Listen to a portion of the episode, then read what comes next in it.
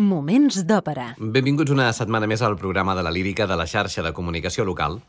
Aquesta setmana volem proposar-vos una òpera que pot donar-nos alguna pista sobre com hauria estat la música de Joaquino Rossini si hagués estat un compositor pròpiament del romanticisme. Avui, La dona del lago.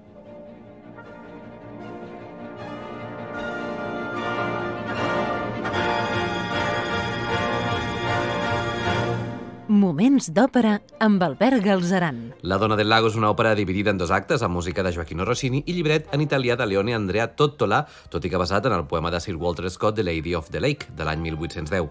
Van estrenar-la, l'òpera, al Teatre San Carlo de Nàpols el 24 de setembre de l'any 1819.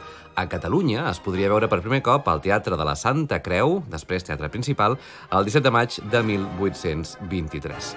Pel que fa als personatges principals que intervenen en aquest títol, Helena és la filla de Douglas, enemic del rei d'Escòcia, i enamorada de Malcolm, paper per soprano o mezzo-soprano amb agilitat i extensa tessitura. Giacomo V és el rei d'Escòcia per utilitzar el nom fals d'Uberto per poder sortir de la cort d'amagat. Paper per tenor lleuger o líric lleuger de gran flexibilitat que ha de tenir facilitat per la coloratura i sobreaguts importants, uns sobreaguts que abans, ja ho sabeu, es cantaven en falset.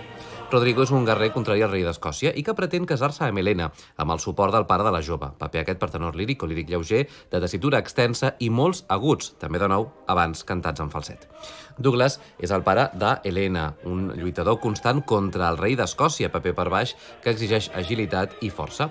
I Malcolm està enamorat d'Helena. Per tal de seguir-la, s'ha unit a les forces de Douglas, un paper aquest per mezzo-soprano de coloratura que exigeix gran agilitat. Paper aquest que el canta, per tant, una dona vestida d'home.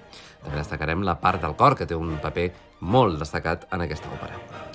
Encara que extreta del poema de Sir Walter eh, Scott, The Lady of the Lake, és a dir, La dama del llac, del 1810, i convertida en òpera exòtica gràcies a la situació dels personatges al voltant d'un solitari llac de les muntanyes d'Escòcia, una disposició escènica que segur encantava als romàntics de l'època, el cert és que el contingut literari d'aquesta òpera és més aviat pobre i es redueix a un esquema similar al que trobem a la també rossiniana Tancredi i tornem a trobar-nos amb un esquema similar a Maometo II i les seves versions posteriors. És a dir, la protagonista femenina obligada pel seu pare a casar-se amb un guerrer rellevant en contra de la seva voluntat. No va ser Rossini l'únic que va interessar-se pel poema de Walter Scott, sobretot pel caràcter insòlid de l'ambient escocès. Schubert va dedicar tres lieder a fragments del poema amb el nom de Helen's Gesange, és a dir, cançons d'Helena, la tercera de les quals és el famós Ave Maria, que no deixa de ser una invocació religiosa d'Helen, és a dir, de la protagonista d'aquesta història. L'obra de Rossini estableix un ajustat llaç d'unió entre el barroc i el romanticisme. Va obrir el camí que després transitaria Bellini i Donizetti, abans que aquests encomanessin el testimoni de l'òpera italiana al gran Giuseppe Verdi. A més, en la seva etapa francesa, Rossini va modernitzar la tragèdia lírica francesa i va establir les bases de la gran òpera francesa. El 1819 presentaria a Nàpols aquesta Dona del Lago, un tema extret de la ploma de Walter Scott, l'escriptor romàntic per excel·lència, anunciant així la nova estètica que s'apoderarà de la música occidental com ho serà el romanticisme.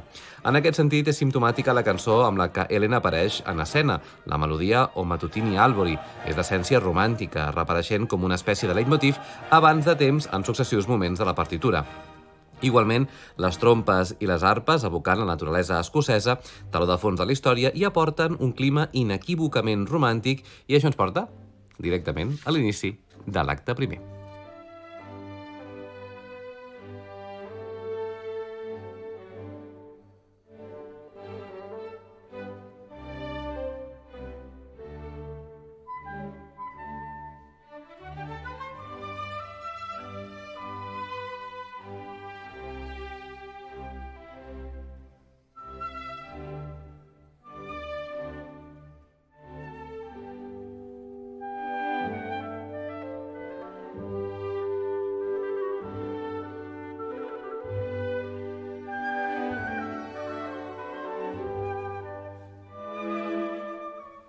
Se senten els càntics dels pastors a l'inici de l'òpera La dona del lago de Rossini, així com al·lusions eh, de les trompes dels caçadors que es preparen a les muntanyes. Al llac, encara mig amagat per les boires matineres, es veu passar una barca conduïda per Helena, Ellen, que medita sobre el seu amor per Malcolm, un dels lluitadors dels Highlands. Helena és la mezzosoprano Joyce Di Donato.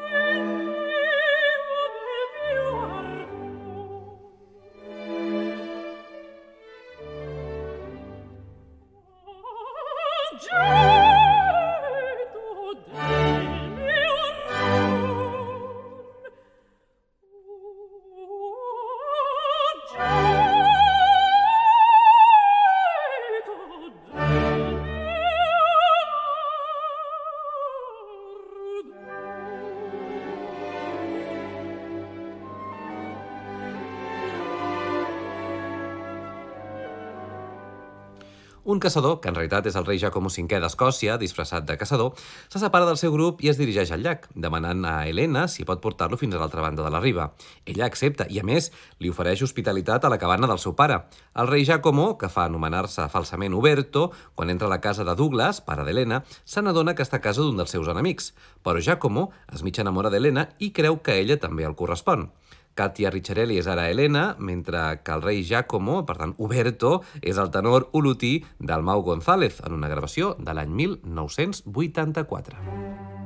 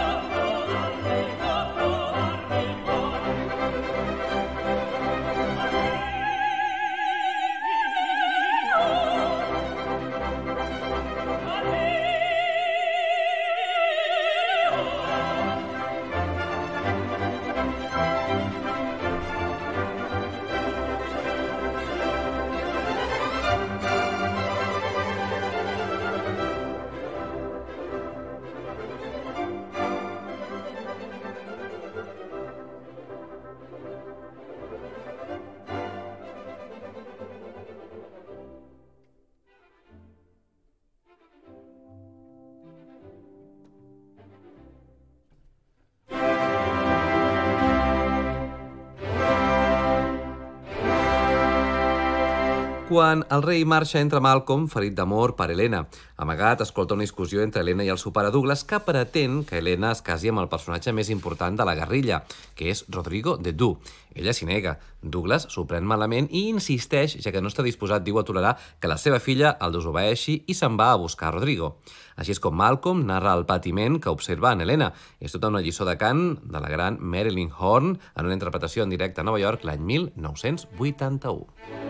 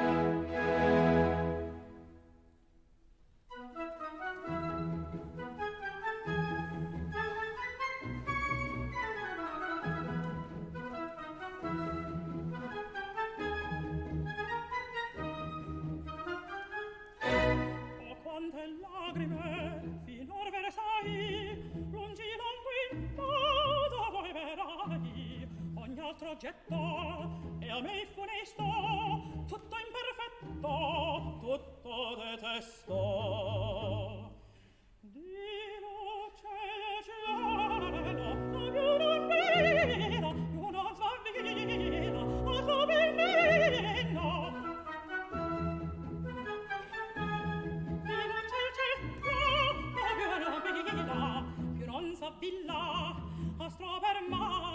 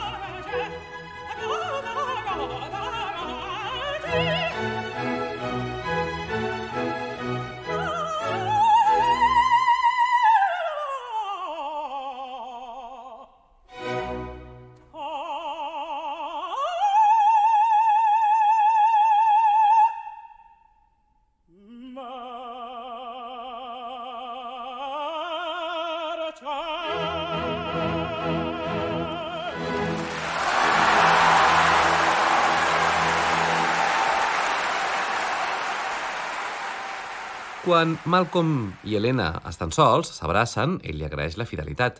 Tornen després Douglas i Rodrigo. Douglas se n'adona de que la seva filla estima Malcolm, però la situació militar és crítica i comprèn que no és el moment de generar tensions entre els seus partidaris. Malcolm és Lucia, Valentina i Terrani. Rodrigo és Danno Rafanti i Douglas Samuel Ramey.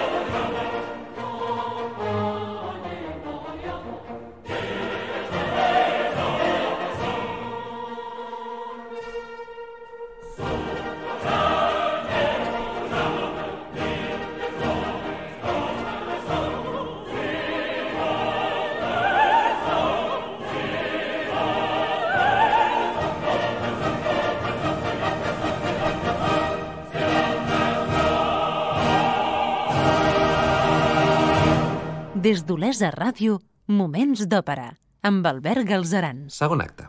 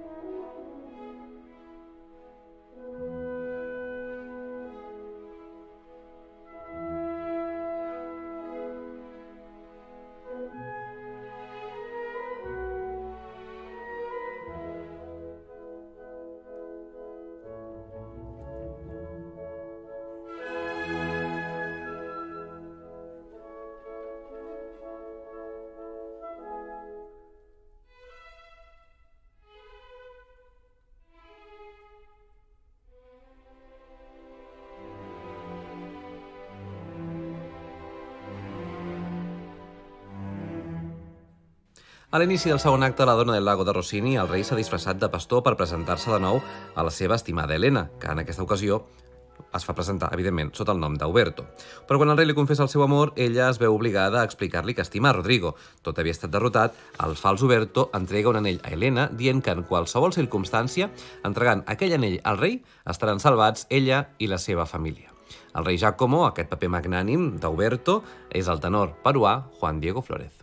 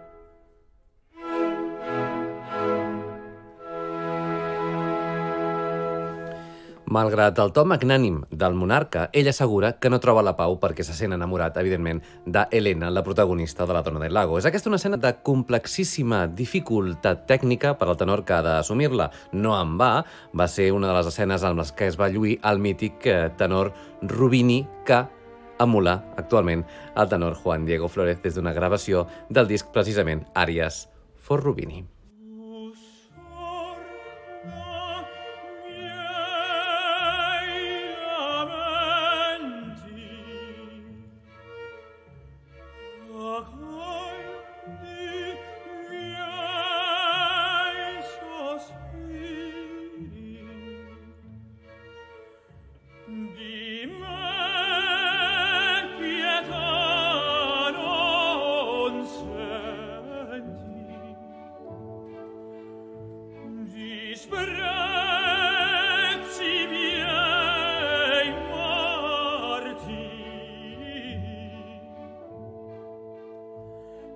Ne ha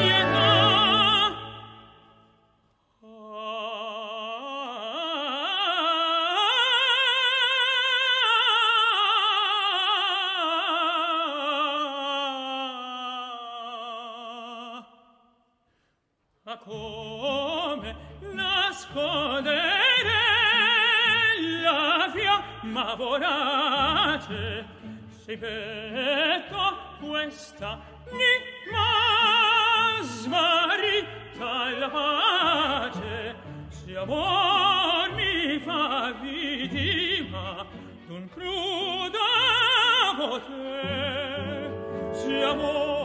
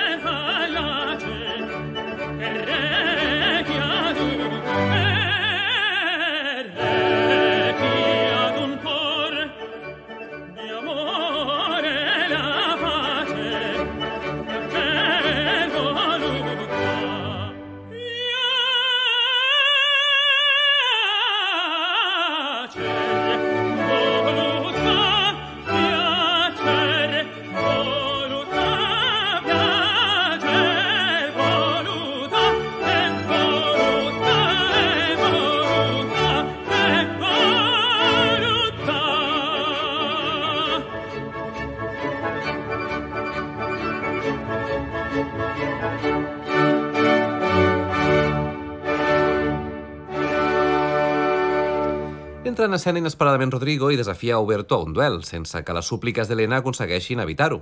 Guanya el rei, matant el seu enemic. Douglas, també en la derrota total dels seus, decideix entregar-se al rei i és empresonat. Els confidents d'Helena comenten que la jove ha decidit anar ràpidament a demanar clemència al monarca. Malcolm es desespera en saber derrotats els seus ideals i perduda la noia. El segon quadre del segon acte es desenvolupa a la de Giacomo V, nom real d'Uberto, que segueix enamorat d'Helena. Entra en escena Bertram, home de confiança del rei, amb Helena, que li ha mostrat l'anell que va regalar-li el desconegut Uberto. Helena, que segueix sense saber que Uberto realment és el rei, es pregunta si voldrà exercir la seva protecció i si realment podrà convèncer el rei amb les seves súpliques. Helena el sent cantar a la llunyania i comprova atònita que Uberto encara recorda el seu amor. Quan entra el rei, ella li recorda l'anell que va entregar-li i li demana que l'acompanyi fins a la presidència reial. El, rei, el rei, és a dir, Uberto, obre una porta i es veu al saló del tron amb dames i cavallers al voltant. Helena comprèn a la fi que la presència del rei és aquesta. Uberto és en cap i a la fi el rei i li pregunta què és el que vol. Ella intercedeix en benefici del seu pare i el rei fa que entri al mateix moment Douglas. Aleshores el rei ordena que entri Malcolm, que ha estat arrestat, i en un to de gran seriositat li imposa un collar com a testimoni de la seva amistat i el condemna, entre cometes, a casar-se amb Helena. Aleshores, dirigint-se a Helena, li pregunta si vol alguna cosa més. Helena, desbordada de felicitat, ja que la seva família torna a ser lliure i alhora pot casar-se amb l'home que estima, Malcolm canta l'alegria a la seva àrea final, tanti affetti in tal momento. I amb la decisió magnànima del monarca, la felicitat d'Helena i la seva família, arribem al final del programa d'avui. Us deixarem amb la fantàstica veu de Joyce Di Donato i us recordem que podeu recuperar tots els nostres programes al web laxarxa.cat barra òpera i que us esperem a arroba Moments d'Òpera a Facebook i Twitter. Gràcies per l'atenció i fins la propera. Moments d'òpera amb Albert Galzeran.